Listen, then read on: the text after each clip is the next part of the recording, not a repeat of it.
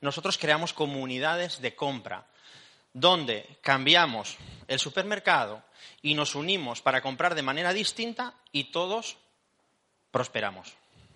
Fijaros qué diferente.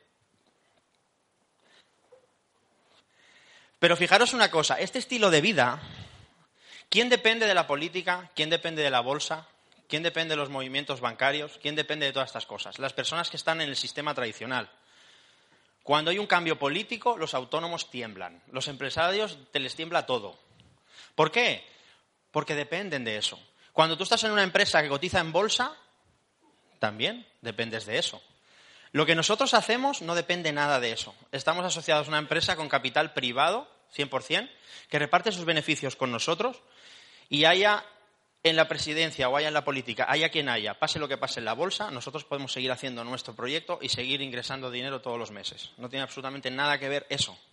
Por lo tanto, es un negocio que dentro del sistema no dependemos de las fluctuaciones del sistema. Y esto es un concepto que a mucha gente le gusta, porque dice, ostras, tengo una manera de generar ingresos que no tengo por qué depender ni de los políticos, ni de los banqueros, ni del Fondo Monetario Internacional, ni, de, la, ni de la Reserva Federal, ni ninguna de estas historias. ¿Vale? Súper interesante. Economía colaborativa. Aquí es otro concepto que a la gente le encanta. Lo que estábamos hablando. ¿Por qué no cada uno, en lugar de tirar para cada lado, nos unimos todos, compramos inteligentemente y todos prosperamos en función del desempeño de cada uno? Tú aquí generas tu estilo de vida en función de ayudar a otras personas a crear su estilo de vida.